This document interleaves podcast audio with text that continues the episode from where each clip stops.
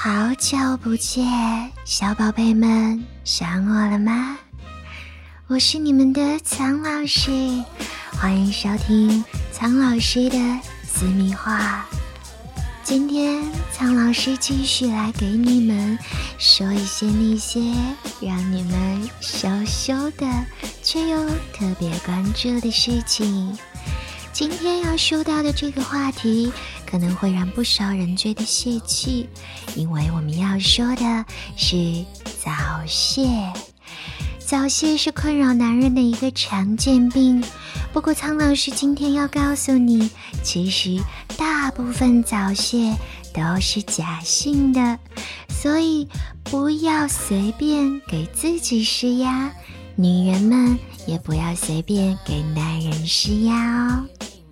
男女性功能发挥有一个男快女慢的特点，男人勃起迅速，很快可以进入性高潮而射精；女人性兴奋出现的比较慢，需要很长时间才能姗姗来迟，这是天生的差别。所以，当男人射精，而女人还没有达到性高潮的时候，这是非常正常的现象。所以，不能单纯的认为这是男人早泄。还有一种情况呢，是这个男人是个处男。我相信你们可一定不会把第一次留在新婚之夜啦。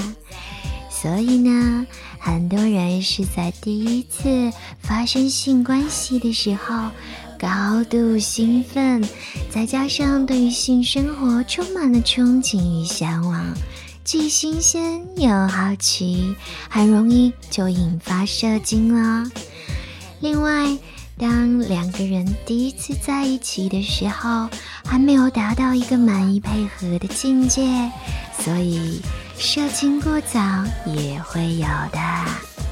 那刚刚说到的是男人的第一次，现在要说的是男人在许久没有做爱之后的第一次。实际上，射精时间出现的快与慢，与性交间隔的时间长短存在着一个反比的关系哦。也就是说，性生活越频繁，每次性生活之间的间隔时间越短，射精出现的就越慢。相反，性生活不多，甚至是很长时间都没有性生活，那在这种状态下就会出现假性早泄，就是我们说的过快射精啦。所以，综上所述，并不是每一次早泄都是真正的早泄，有可能是一些原因蒙蔽了你的身体还有眼睛。不过，如果长期出现射精过快的状况，那可能真的是身体出现了问题，所以应该及早就医。